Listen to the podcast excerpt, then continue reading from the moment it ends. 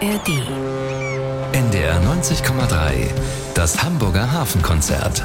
This is Radio Hamburg. Hier spricht Hamburg, ein Sender der alliierten Militärregierung. Ja, und der Empfang um Louis Armstrong wird immer chaotischer. Nach dem Flugplatz hat man ihn vor dem Funkhaus, dem Roten Baum, abgefangen und macht ihm nun hier im Funkhaus einen großen triumphalen Empfang. Hello, Setchmo, and welcome to Hamburg. Yeah, same, happy. I hope you will have a nice time in Hamburg.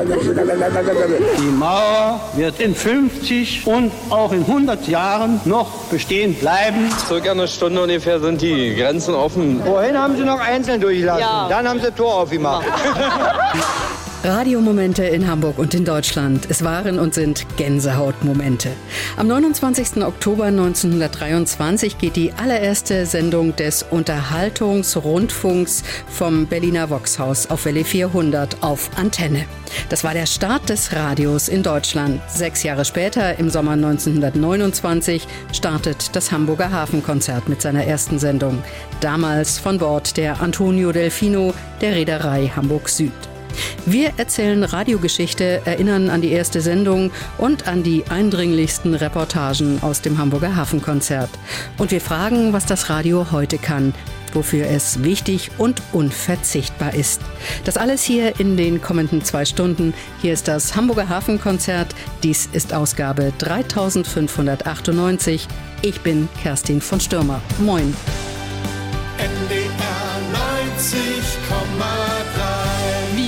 Sind Hamburg. Hamburg. Das Hamburger Hafenkonzert heute zu 100 Jahren Radio in Deutschland.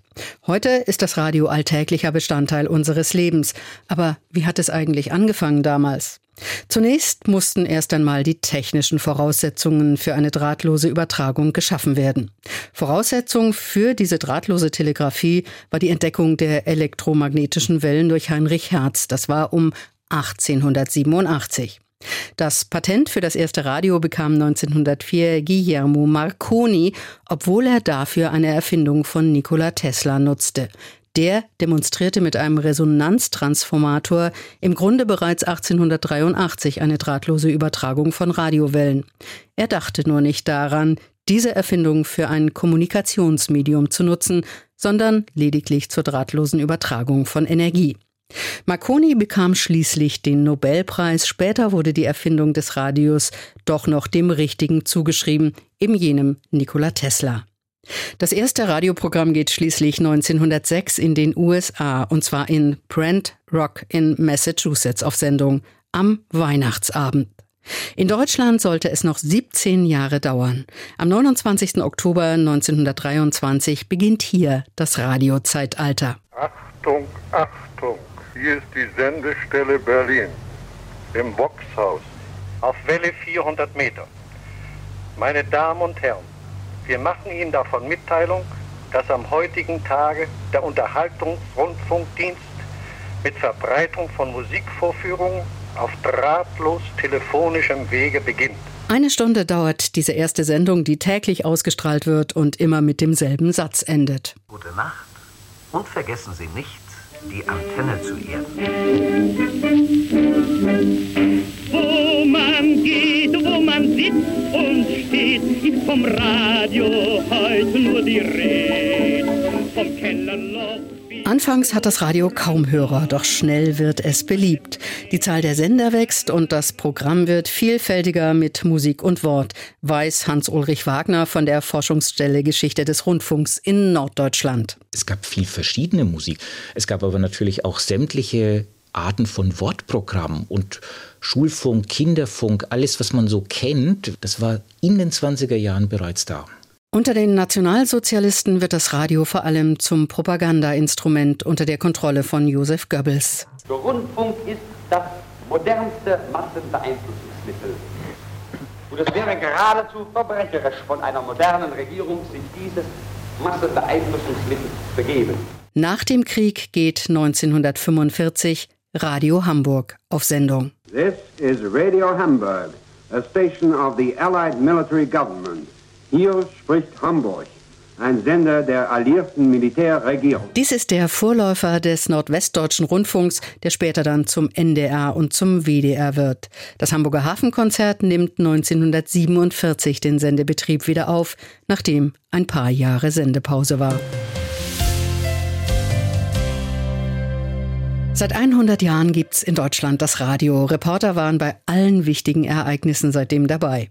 Carsten Sekund war in Hamburg unterwegs und wollte wissen, was ist denn Ihr beeindruckendster Radiomoment, der, an den Sie sich heute noch erinnern? Gab es mal einen Radiomoment, wo Sie sagen, oh, da haben wir mal das Radio aber wirklich lauter gedreht. Das war äh Diana.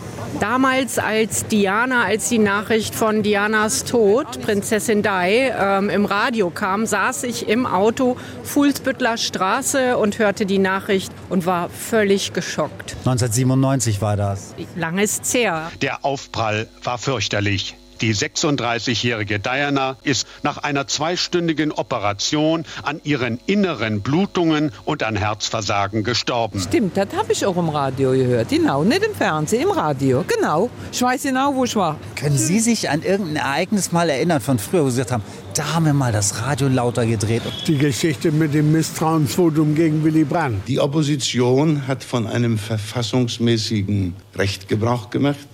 Ich äh, sehe der Entscheidung mit Gelassenheit entgegen. Da war ich damals an der Uni in Darmstadt. Da ging die ganze Hochschule hoch. Das ging ja alles übers Radio. Da war ja noch nichts mit Fernsehen. Ich gebe das Ergebnis der Abstimmung bekannt. Und das ist das, was mir so einfällt, wo man gesagt hat, eine Stimmung, die die ganze Uni erfasst hatte. Wahnsinnig. Das war wie ein Schrei, als das dann durchkam. Und das lief übers Radio. Können Sie sich an irgendein Ereignis mal erinnern von früher, wo Sie gesagt haben, da haben wir mal das Radio lauter gedreht? Ja, sportlich natürlich sind das die Fußballereignisse. Ne? Fußball-Weltmeisterschaft 74. Grabowski gefällt mir heute. Sieht jetzt, dass Bonhoff steil geht und prompt ist der Ball bei Bonhoff gelandet. Im 16-Meter-Raum, spitzer Winkel zum Tor. Da kommt der Ball auf Möller, der dreht sich um die eigene Achse, schießt und Tor! Schiedsrichter Taylor schaut auf die Uhr. Deutschland steht kurz vor dem Gewinn der Weltmeisterschaft. Wer hätte das für möglich gehalten? Und das Spiel ist aus. Fußballreportagen waren immer gut. Die Reporter heute so im Fernsehen, das ist nicht mehr so das Fußball. Ne? Im Radio war es spannender. Nee, Radio habe ich das letzte Mal, wo es ganz wichtig war, das war hier 9-11, weil ich da gerade mit dem Auto unterwegs war. Die Ahnung, die kurz nach dem Beginn der Katastrophe aufgekommen war, hat sich bewahrheitet. New York ist nicht mehr, was es war. Seit dem Aufprall der Und da habe ich natürlich äh, während der Fahrt die ganze Zeit den, über den Rundfunk dann das gehört. Wir kamen unten an, beide Gebäude standen noch, beide Gebäude haben gebrannt. Die Zeugen berichteten, dass überall ums Gebäude herum einfach Leichen lagen. Menschen sind die ganze Zeit aus dem Gebäude rausgesprungen. 11. September 2001. Ja, ja, 9-11. Ne? Der Angriff auf die Twin Towers. Gut, wenn man dann äh, im Auto sitzt, äh, dann bleibt einem auch nichts anderes übrig. Da muss man das dann im Radio hören. Und das ist ja auch sehr gut, dass man das da hat dann. Ne? Die beeindruckendsten Radiomomente der Hamburger, eingefangen von Carsten Sekund. Hier ist das Hamburger Hafenkonzert bei NDR 90,3. Es ist 1929. Sechs Jahre nach dem Start des Radios in Deutschland geht das Hamburger Hafenkonzert auf Sendung. Am 9. Juni stehen Moderator und Orchester live an Bord des Frachters Antonio Delfino im Hamburger Hafen. NORAG-Intendant Hans Bodenstedt hatte vorab gesagt, er wolle etwas ganz und gar Neues. Was dann kam, das war tatsächlich revolutionär für das Radio damals, das Hamburger Hafenkonzert. Eine Sendung, die nach Tang und Teer riecht, schwebte ihm vor. Eine Sendung, in der das Meer zu den Menschen spricht. Esmarch schuf sie und er präsentierte sie vor dem Mikrofon. In den ersten neun Jahren noch unterstützt von Karl Herbert, Captain Herbert, wie er genannt wurde, obgleich er gar kein Patent hatte. Oh, der Captain Herbert. Unwahrscheinlich, was der Mann für ein Gedächtnis hat. Kommt da hinten ein Dampfer, nicht wahr, mit, mit zwei äh, Schornsteinen und äh, sagt er, das ist der und der, der ist da und da von Stapel gelaufen, hat so und so viel tausend Tonnen. Der alte Herbert, der hatte ein unwahrscheinliches Gedächtnis. Für Zahlen und für Daten und für überhaupt. Aufgrund seines beträchtlichen Leibesumfanges nannte man Captain Herbert auch die wandelnde Bruttoregistertonne.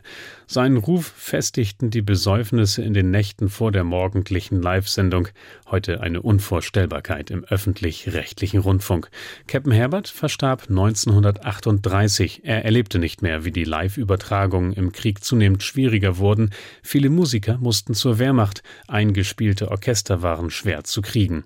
Die NORAG war abgeschafft. Hamburg gehörte nun zum Reichssender. Natürlich galt es nun auch im Hamburger Hafenkonzert, den Stapellauf eines neuen Kraft-durch-Freude-Dampfers der NSDAP zu bejubeln. Die Hörer wurden als Volksgenossen angesprochen. Doch so er irgend konnte, verlegte Kurt Esmaich sich auf die romantische Seite der Seefahrt, das Fernweh, die Abenteuerlust, um der Parteiideologie möglichst wenig als Sprachrohr dienen zu müssen. Im Bombenhagel auf Hamburg verliert sich dann die Spur des Hamburger Hafenkonzertes, das zunehmend nicht mehr live, sondern in einem Bunker vorproduziert von Band gesendet worden war. Angesichts des totalen Zusammenbruchs des Deutschen Reiches bestand keine Hoffnung, es je wieder erklingen zu lassen. Das Schicksal der erfolgreichsten Rundfunksendung der einstigen Norak schien besiegelt. Als der Krieg vorbei ist, fand Bodenstedt eine neue Anstellung beim von der britischen Militärregierung geschaffenen Nordwestdeutschen Rundfunk NWDR. Den Briten war das Hamburger Hafenkonzert, das sich weitmöglichst aus braunen Verstrickungen herausgehalten hatte, nicht verdächtig. Tatsächlich gelang Bodenstedt gemeinsam mit Kurt Esmaich 1947 der, wie sie es nannten, zweite Stapellauf der beliebten Sendung.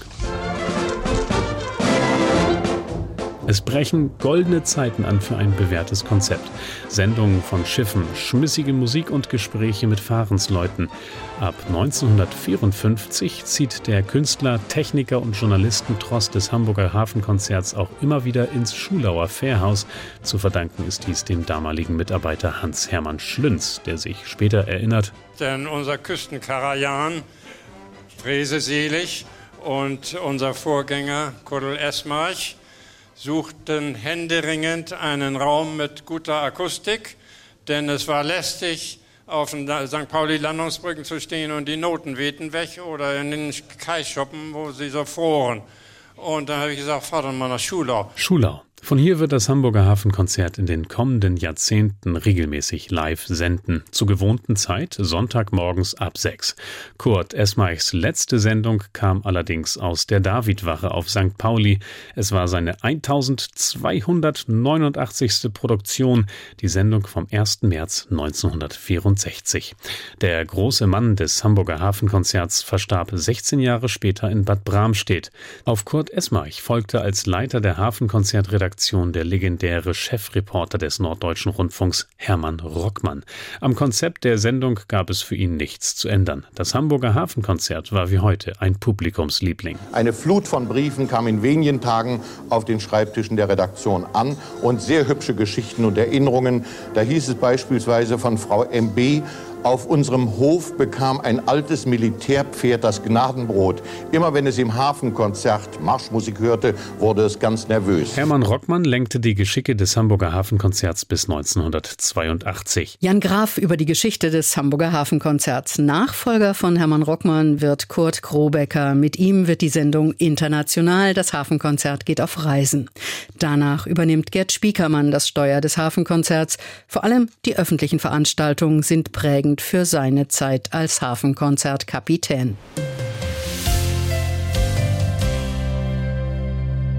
Die Musiker des Hamburger Hafenkonzerts, auch das ist eine Geschichte für sich. Viele haben in den vergangenen Jahren im Hafenkonzert auf der Bühne gestanden, in Schulau, im Internationalen Maritimen Museum in Hamburg, im Seemannsclub Duckdalben oder auf Schiffen und in Kirchen. Ebenso wie sich die Themen der Sendung in den vergangenen Jahrzehnten verändert haben, hat sich auch die Musik verändert. In den vergangenen Jahren standen Musiker wie Stefan Gwildes, Eddie Winkelmann, Johnny Logan oder Santiano auf der Bühne. Jan Graf über die Musiker der vergangenen Jahrzehnte im Hamburger Hafenkonzert. Als sich Kurt Esmarch am 9. Juni 1929 zum ersten Mal live von Bord des Hamburg-Südfrachters Antonio Delfino meldete, da begleitete ihn noch ein Streichorchester, das Altona Orchester unter der Leitung von Karl Becker. Esmarch erinnerte sich später. Bei der Gelegenheit entdeckte ich, dass es Unsinn ist, mit einem Streichorchester morgens am Sonntag um 6 Uhr da ne, ne, tönen zu wollen. Nee, nee, nee, das ging nicht. Und äh, derselbe Kapellmeister, der hatte glücklicherweise auch Blasleute an der Hand, nicht wahr? Das zweite Hafenkonzert am 16. Juni 29, das war dann auf der Cap und schon mit Blasmusik.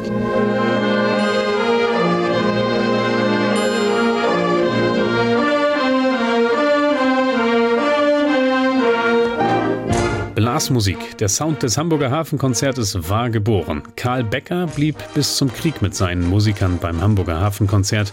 Ihn beerbte 1947 Orchesterleiter Erich Schneider-Kamin. 1954 sollte dann der legendäre Hans Frese zum Hafenkonzert stoßen. Kurt Grobecker, der das Hafenkonzert bis 2001 leitete, erinnert sich gut an den Küstenkarajan, wie er liebevoll genannt wurde. Hans Frese war ein hervorragender Musiker, auch von einer grenzenlosen Eitelkeit. Immer wenn wir hinterher, es wird ja immer dann Manöverkritik gemacht nach einer Sendung, wenn wir zusammensaßen, dann sagte äh, Hans Frese immer ganz aufgeregt, Herr Rockmann, Ihre Herren Reporter haben mich wieder um meinen Applaus betrogen. Das heißt, wir waren, während das Publikum noch applaudierte, schon ins nächste Gespräch gegangen und das passte ihm nicht.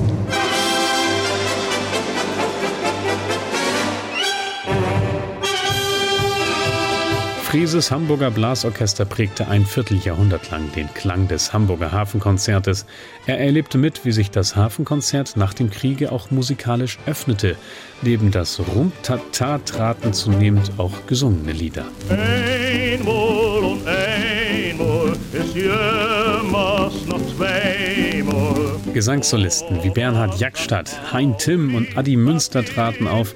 Freddy Quinn war da, wie gesagt, ebenso wie Richard Germer oder Karl Bay, der sich übrigens immer gern an ein fast verunglücktes Duett mit Bernie Jackstadt erinnern sollte. Und ich hatte zu singen, Mensch, Captain, sag mal, ist das wirklich wahr? Der Mensch, der hat Millionen Haar. Und Panne, weg, Hänger, Text an der Kasse. Und Bernie, das, das war ja ein Routinier. Und Bernie sofort die Situation ergriffen und sagt, nee, nee, nee, nee, wenn du das nicht glaubst, dann zähl die Dinger doch mal bei mir nach. Ne? Und Frido dann auch dazwischen sagt, nee, wenn du jetzt die Haare von Bernie durchzählen willst, dann stehen wir ja übermorgen noch hier. Also guck mal hier in die Noten, da fängt das an. Und, da, und zeigte mir den Text wieder, nochmal gemacht und dann klappte es. Und hinterher Gäste oder Freunde, die das gehört haben, haben gesagt, Mensch, das war aber lustig, was ihr da gemacht habt.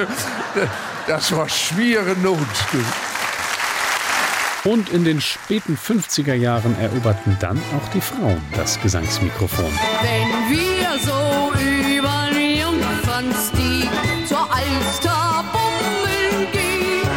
Heidi Kabel brach das Eis. Es folgten Damen wie Lale Andersen, Blaue Nacht, oh blaue Nacht am Hafen. Hildegund Karina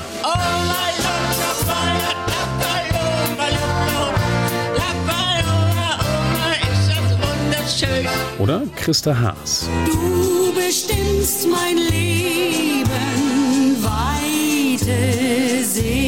Häufig begleitet vom jeweils eingekauften Blasorchester. Treuer Begleiter seit einigen Jahrzehnten ist heute das Hamburger Polizeiorchester, das unter der Leitung der gebürtigen Amerikanerin Christine Kreske volkstümliche Marschmelodien ebenso wie fetzige Pop-Arrangements abfeuert.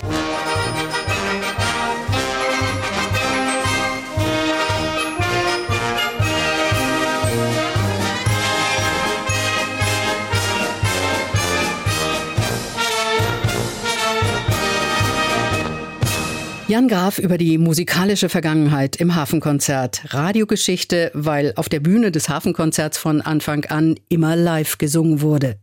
Dies haben wir bis in die Gegenwart durchgehalten, ob bei der Irish Night oder bei Weihnachten im Michel. Im Hamburger Hafenkonzert wurde immer live gesungen und gespielt.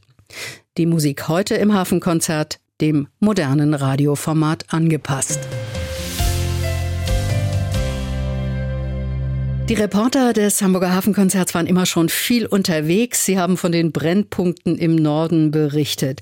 Unvergesslich die Schilderungen des Reporters Hermann Rockmann 1947 vor Helgoland. Wir erinnern uns, dass es heute gerade zwei Jahre her ist, als um diese Mittagsstunde etwa 1000 englische Bomber schwere und schwerste Brocken über der Insel abwarfen und die Inseloberfläche, das Unterland genauso wie das Oberland in eine Kraterlandschaft verwandelten.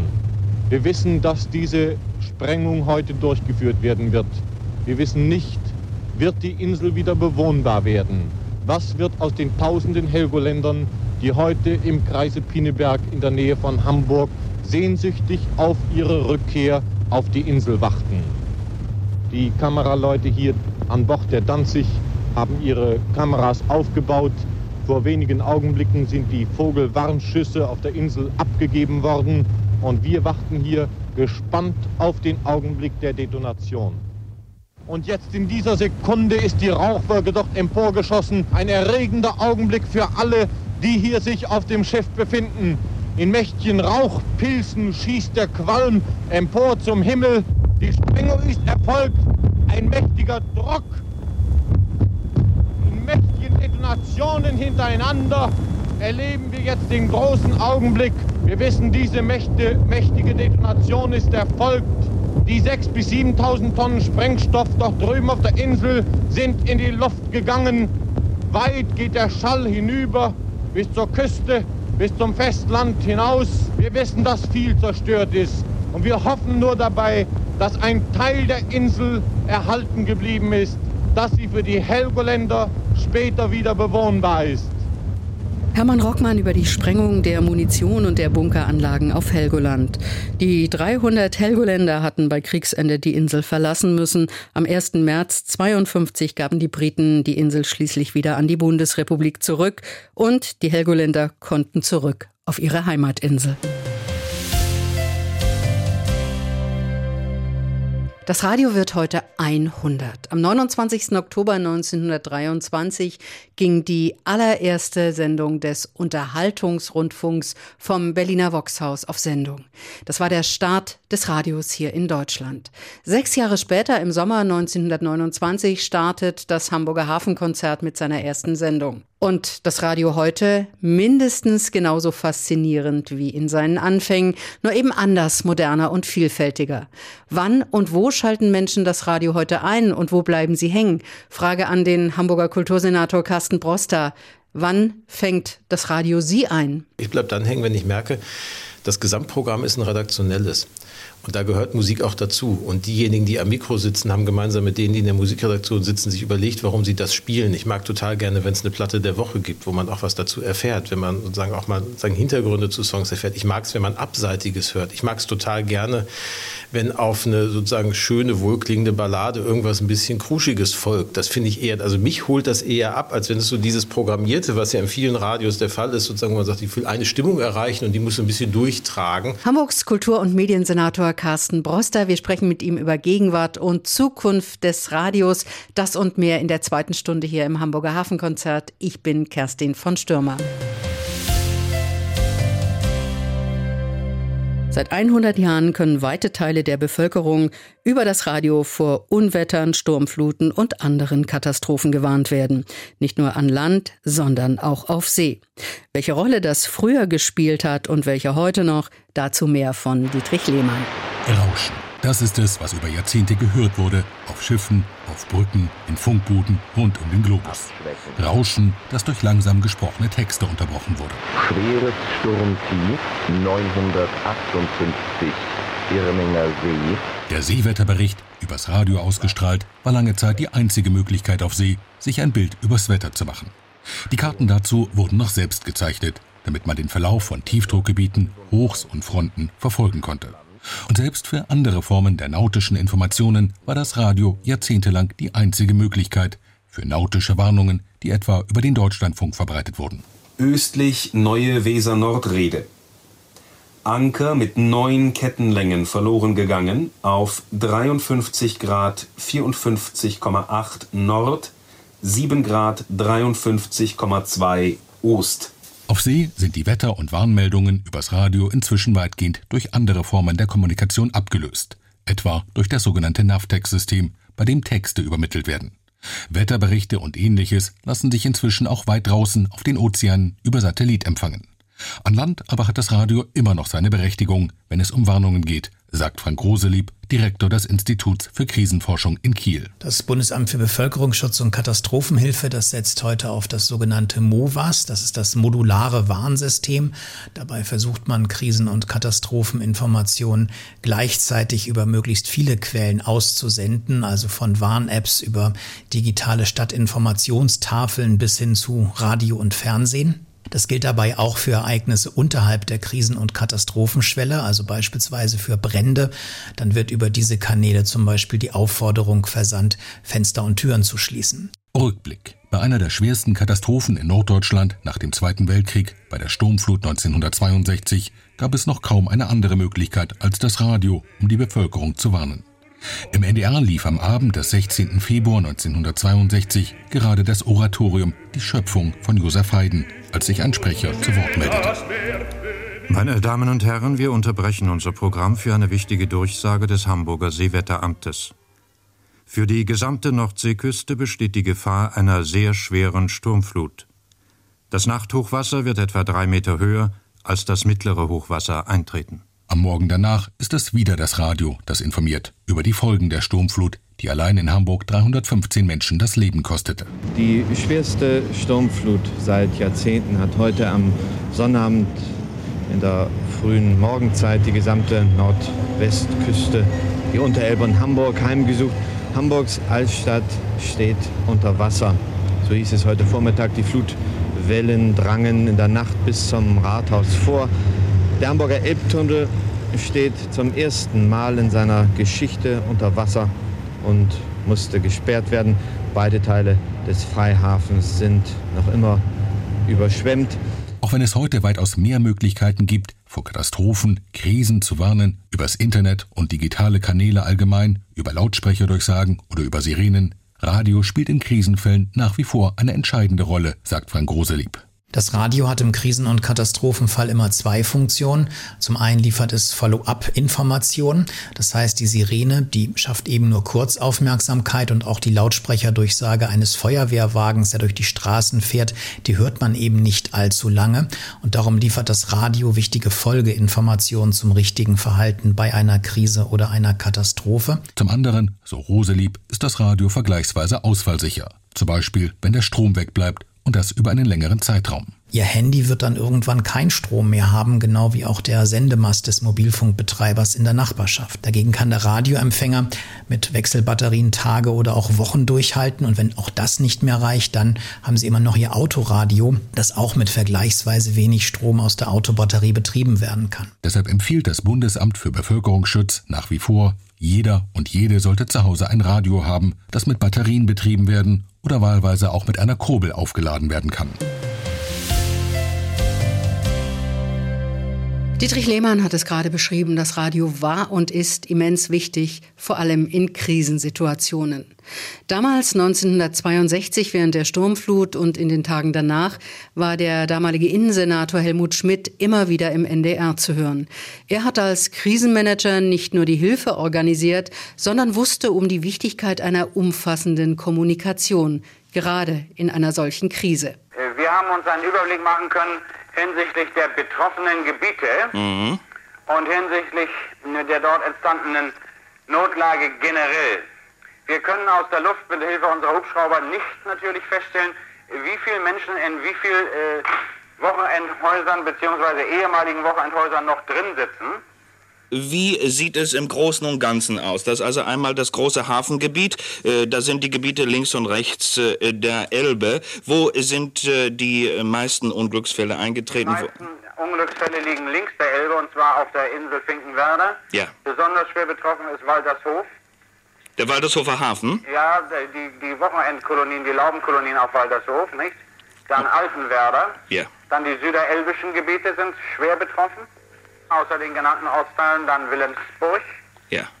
äh, Niedergeorgswerder. Und auf der rechten Seite der Elbe vornehmlich, vornehmlich Moorfleet, nicht? Die Aufmerksamkeit und Liebe der Hafenkonzertmacher galt und gilt unserer Stadt Hamburg und dem ganzen Norden. Und die Menschen, die über Jahrzehnte diese Stadt und den Norden geprägt haben, sind im Hafenkonzert regelmäßig zu Wort gekommen. Helmut Kern zum Beispiel. Als Wirtschaftssenator hat er mit dem Bau der Kühlbrandbrücke und des Elbtunnels Hamburg seinen Stempel aufgedrückt. Und seiner Weitsicht ist es zu verdanken, dass der Hamburger Hafen zum Umschlagplatz für Container wurde. Helmut Kern war Zeit seines Lebens ein begeisterter Hafenkonzerthörer und ein immer gern gesehener Interviewgast, der sich auch an Kurt Esmarch gut erinnern konnte. Ach, das war ja, der war ja ganz hart. Wir hatten einen scheißkalten Novembertag. Und er wollte unbedingt eine Reportage während des Hafenkonzerts von der Brücke eines Fischdampfers machen, der Reederei, die ich damals leitete. Der lag an der Pier im Fischereihafen. Natürlich auch eiskalt, denn damals hatten wir noch keinen Strom von Land und sowas. Und wir hatten alles im Kontor wunderbar vorbereitet, 50 Meter entfernt von dem Fischdampfer. Kurt Esmarch war nicht dazu zu bekommen. Das muss Atmosphäre haben, sagt er. Wir bleiben auf der Brücke, auch bei minus 15 Grad. Unvergessen Helmut Kern, ehemaliger Wirtschaftssenator und Hafenmanager in Hamburg. Radio heute, täglicher Begleiter in den unterschiedlichsten Lebenssituationen. Wie und wo nutzen eigentlich die Hamburger heute das Radio? Das wollte Carsten Seekund wissen. Hören Sie immer noch Radio? Doch, ja, ich höre noch Radio. Bei mir läuft das Radio eigentlich immer nebenbei, wenn ich Auto fahre. Das kann man sagen. Jeden Morgen, wenn ich aufstehe, dann höre ich Radio. Warum ist Ihnen das noch wichtig? Ja, die Nachrichten. Ich muss immer im Hintergrund ein bisschen Musik haben. Das ist immer schön. Auf jeden Fall. Ohne geht's gar nicht. Wichtige Verkehrsnachrichten zwischendurch. Beim Autofahren. Das ist, glaube ich, automatisch. Das Radio, das geht automatisch an und dann hört man das. Ich höre gerne Radio. Besonders morgens früh, wenn ich aufstehe beim Frühstück. Also immer wenn es so Lieder gibt, die ich total gerne mag, drehe ich hoch, auch mit meinen Mädels im Auto, dann singen wir alle laut mit. Vor allem im Stau oder so ist das total lustig. Bei uns auf der Arbeit hört man noch Radio, ja. Warum? Ja, um sich einfach abzulenken. Wenn man Auto fährt, ich finde es ohne Musik zu fahren ist langweilig und auf der Arbeit, wenn es im Hintergrund läuft, ist es angenehm. Hören Sie noch Radio? Ja. Auf dem Schlepper. Sie sind Landwirt? Ja, ich bin Landwirt. Ja, Ackerbauer. Ja, und da muss man ja von morgens bis abends, man ist ja lang auf dem Schlepper. Da muss man sehen, dass man einen Tag rumkriegt. Und da hört man auch gerne Nachrichten oder Informationen. Ist der Trecker nicht zu laut? Nö, die sind super heute, muss man sagen. Das Radio wird 100 Jahre alt. Super, ja, Glückwunsch. Wir gratulieren recht herzlich. Herzlichen Glückwunsch dem Radio. Radionutzung in Zeiten von Smartphone, Tablet und Internet. Wir fragen gleich nach, wie Gegenwart und Zukunft des Radios aussehen. Dazu waren wir beim für Medien zuständigen Senator Carsten Broster. Bis gleich. Ein Jahrhundert Radio in Deutschland. Heute vor genau 100 Jahren, am 29. Oktober 1923, ging die erste Radiosendung on air. Ein Jahrhundert später wird diskutiert über Radio an sich, über Inhalte und über Musik.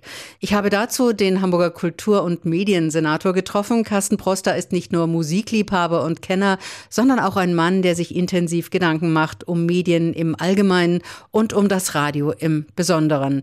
Hat er denn einen ganz besonderen Radiomoment, an den er sich erinnert? Ja, das war sozusagen die Niederlage im Relegationsspiel von FC Schalke 04, als sie das erste Mal aus der ersten Liga abgestiegen sind, damals gegen Bayer Oerding, das weiß ich noch wie jetzt, und dann danach ein Interview gab mit dem sozusagen völlig weinenden Fanbetreuer Charlie Neumann, den in Hamburg wahrscheinlich keiner kennt, der im Ruhrgebiet aber so diverse Bahnhofskneipen hatte, die immer alle Charlies Bummelzug hießen. Ähm, und sozusagen so, so ein totales Vereinsfaktotum. Und diesen Moment, ich war, ich weiß gar nicht, wie alt ich war, das muss 81, 82, also ich war klein, ich war irgendwie sieben, acht Jahre alt. Und das weiß ich, das war so der Moment, da habe ich dann das erste Mal vom Radio selbst geheult. So, das war wirklich so, so mit das erste Mal, das ist mir hängen geblieben bis heute. So ein Moment, ich weiß nicht, ob es den so unverstellt nochmal gab. Es wird ja von vielen das Ende des Radios prophezeit. Alles geht ins Netz. Radio in seiner ursprünglichen Form, wo da einer sitzt und äh, bestenfalls Musik und äh, Beiträge und Reporter anmoderiert, soll es dann vielleicht nicht mehr geben. Wie sehen Sie das? Brauchen wir gerade das regionale Radio? Wie wird das aussehen in Zukunft?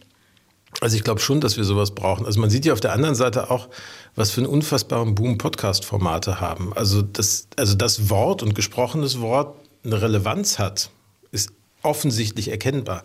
Die Frage ist, wie komme ich am leichtesten an Leute ran und was ist das richtige Format? Da maß ich mir nicht an zu sagen, ob das auch in 20 Jahren noch der 24 Stunden lineare Stream ist, der sich so in ein Stunden Blöcke nimmt, wo ich dann weiß, okay, ich kann um 19 Uhr beispielsweise das Kulturjournal hören, ich kann zu der Zeit das Hafenkonzert hören, aber ich dann nicht sage, nee, will ich vielleicht auch zu einer anderen Zeit machen, aber ich will wissen, wo es ist. So, das ist, glaube ich, eine Frage, der muss man sich schon stellen, weil wir ja schon sehen, dass dieses lineare und du kannst es nur dann und dann ist es vorbei und verweht und nie wieder zu hören, dass das nicht mehr ganz den heutigen Hörgewohnheiten entspricht. Aber sich Gedanken darüber zu machen, wie baue ich eigentlich etwas auf, was ich im Kern morgens anschalten kann und den ganzen Tag hören kann, wo ich informiert werde, wo ich die Musik bekomme, die ich möchte, wo ich die Informationen habe, wo ich weiß, wo ich abends hingehen kann, weil ich den Tipp vielleicht auch noch bekomme. Da, glaube ich, steckt eine Menge dahinter. Und die spannende Frage wird eher sein, glaube ich, perspektivisch, ist das alles immer nur der eine Stream, den eine Redaktion baut? Oder, und ich glaube, da kann dann Technik auch eine Rolle spielen, kann ich aus den verschiedenen Einzelkomponenten, die gebaut werden, unter Umständen mir auch mit Technik meinen eigenen Stream zusammenstellen? Weil das wäre ja durchaus auch was, wo wir beispielsweise sagen würden, also wenn die Inhalte von 90,3 mit unterschiedlichen Musikfarben ausspielbar wären, könnte man wahrscheinlich locker auch die Jazzleute abholen, wenn man das wollen würde. Die Frage ist nur, passt das wiederum ins Programm und wie baue ich das vernünftig? Das sind so Punkte, wo ich glaube, da ist eine Menge Innovationsmöglichkeit für Radio noch da, ohne den Kern von Radio zu gefährden. Und der Kern von Radio ist immer noch, da sitzt jemand und erzählt mir was. Und zwar eins zu eins. Ne? Es fühlt sich zumindest so an, genau. Es ist zwar Broadcast, aber es fühlt sich eins zu eins an. Und das, wenn Menschen das können, wenn ihnen das gelingt, wenn so eine Stimme da ist und du bleibst an dieser Stimme hängen und wenn die dir was erzählt, was spannend ist, das sind so diese Momente, in denen, in denen es eben total spannend und ich glaube, die die gehen nicht weg, sondern, wie gesagt, ich sehe es bei meinen Töchtern, die nehmen eher zu. Also die hören, glaube ich, mehr, auch mehr Wort als noch vor fünf, sechs Jahren, auch als ich zwischenzeitlich phasenweise gehört habe, als es mal Phasen gab, wo ich das Gefühl hatte, das ist jetzt vielleicht doch schneller vorbei, weil wir auf einmal im Netz wieder alle lesen. Was ja auch schnell weg war. Also als die Bandbreiten größer waren, haben wir im Netz erst wieder gehört und jetzt gucken wir im Netz ja auch. Also da gibt es schon Veränderungen. Und dieser Effekt, immer dabei zu sein, also bestenfalls, wenn eine Regierung zurücktritt, wenn ein Unglück passiert. Das ist ja auch Radio, was ich im Netz nicht so unbedingt nachstellen kann. Da muss ich dann schon meinen Sender wählen. Das schon, nur hoffe ich, dass wir noch lange haben, bis sozusagen der NDR in Hamburg über eine zurücktretende Regierung berichten muss. Aber ähm, ich, ich, ich weiß, was gemeint ist und natürlich ist das ähm, also diese Idee des Begleiters, also was ja das Radio gemacht hat, wenn wir sagen in die Mediengeschichte gucken, es ist ja irgendwann von diesem Medium, wo ich mich wirklich hinsetze und höre, also früher noch diese großen Radios, die da standen, die ja quasi fast Altäre waren, ist es ja klassisch ein Nebenbei-Medium geworden. So, also es ist ja schon so, dass viele Leute es einfach anmachen und es läuft im Hintergrund und ich bleib hängen, wenn was Außergewöhnliches ist. Das muss aber gar nichts Schlimmes sein, weil es natürlich auf diese Art und Weise auch zu einem Begleiter durch den Tag wird und nicht zu so etwas quasi Sakralem, was es ja auch mal war, was dann der Fernseher war, der mittlerweile jetzt teilweise, ich weiß noch, als ich Anfang der 90er Jahre meine amerikanische Gastfamilie gekommen bin als Austauschschüler, da lief nie Radio, da lief immer der Fernseher. So, die haben morgens in die Küche gegangen, zack, da stand so ein kleiner Fernseher, wurde angemacht, das lief dann so durch. Und das Fernsehen war aber so eigentlich fast wie Radio hier war, dann auch entsprechend formatiert. Und in Deutschland ist es noch ganz stark das Radio. Und ich finde das sehr angenehm, auch so eine Insel zu haben in, von so einem Stream, der da hinten läuft, der mich aber immer dann informiert und rausholt, wenn wirklich was wichtig ist. Und das auch macht, ohne dass ich selber gucken muss. Und wenn es gut läuft, ja auch dieses Versprechen hat, wir liefern alles das, was du wissen musst, um dich in dieser Gegenwart, die so unübersichtlich ist, zu orientieren. Das ist ja ein enormes Versprechen, was jedes journalistische Medium hat gegenüber allen anderen Medien, dass man diese, wenn du uns hörst, dann weißt du, was du wissen musst, dieses Versprechen auch einhalten kann. Der Hamburger Mediensenator Carsten Broster im Gespräch mit dem Hamburger Hafenkonzert bei NDR 90,3. Gleich geht's weiter. 100 Jahre Radio in Deutschland. Es sollte vom Start in Berlin noch sechs Jahre dauern, bis unsere Sendung, bis das Hamburger Hafenkonzert auf Sender ging. Heute sind wir bei sicher nicht ganz vollständiger Zählung bei Ausgabe 3598 angekommen. Die Sendung hat einen Krieg und sämtliche Radioreformen überlebt, wenngleich sie sich natürlich im Laufe der Jahre selbst immer wieder modernisiert und verändert hat. Geblieben sind die Kerninhalte. Seefahrt, Meer, Heimweh und Fernweh. Es ist eben immer noch die Sendung, die nach Tang und Teer riecht, wie Intendant Bodenstedt das damals wollte. Denn das Meer ist eben auch noch dasselbe. Und daran muss es wohl liegen, dass es die Sendung bis heute gibt. Ein Überlebenskünstler eben. Noch einmal Hamburgs Kultursenator Carsten Broster. Ich hoffe auch, dass es nichts damit zu tun hat, dass einem seit 100 Jahren nichts Besseres eingefallen ist, sondern dass es wirklich so gut ist, dass es auch da, dann 100 Jahren immer noch trägt. Und das ist ja so, es gibt Formate, die funktionieren einfach, weil sie irgendwas berühren. Und ähm, das hat dann auch eine Regionalität, die eine Rolle spielte. Also, wie gesagt, ich bin im Ruhrgebiet groß geworden. Bei uns ist immer berichtet worden, wenn irgendwo auf der Welt ein Grubenunglück war. Ich mutmaße mal, das ist in Hamburg nie berichtet worden. Dafür ist in Hamburg wahrscheinlich jedes untergegangene Schiff oder jedes havarierte Schiff der Welt berichtet worden, was wiederum bei uns keinen interessierte. So, insofern sind das natürlich auch so lokale und so regionale Themen, die eine besondere Verankerung mit sich bringen. Und dieses Hafenkonzert. Ich kenne Leute, die stellen sich extra den Wecker, damit sie es rechtzeitig hören können. So, das, ich muss gestehen, ich schlafe aus meistens. Internet. Ja, das genau. Die, 19 das, abends, darauf ne? wollte ich dann hinkommen, genau. Aber ich kenne Leute, für die gehört es dazu, das live am Radio zu hören. Und das zeigt schon, dass da eine unfassbare Emotionalität hintersteckt. Und die, finde ich, ist, ist ein Schatz. Und den sollte man dann auch nicht gefährden, sondern tatsächlich gucken, wie, wie transportiert man sowas immer weiter. Und letzter Punkt, ich hab, weiß nicht, wie es vor 93, 96 Jahren klang.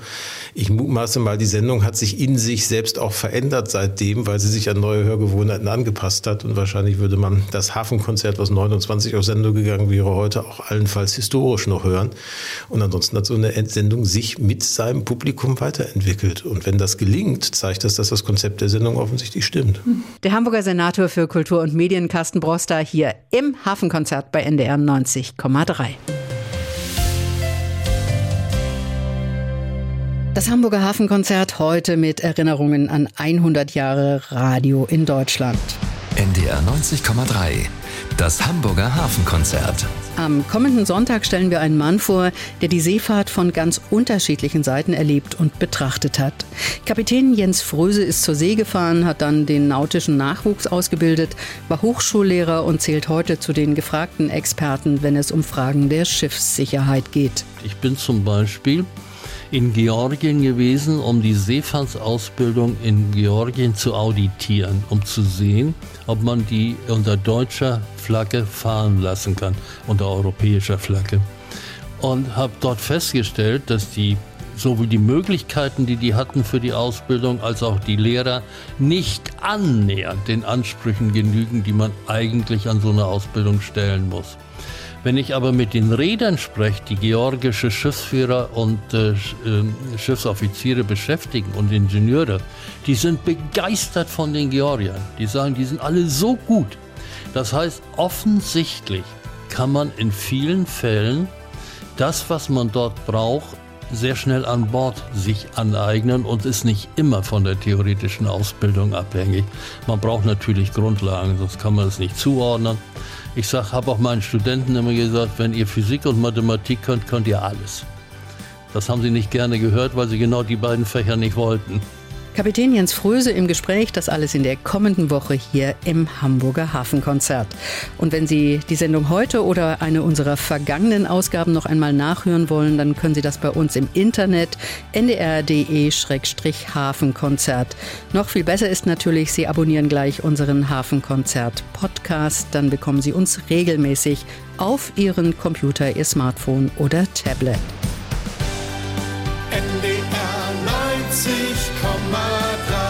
Wir sind Hamburg. Hamburg. Hamburg. Das war's für heute. Starten Sie gut in die neue Woche. Tschüss, sagt Kerstin von Stürmer.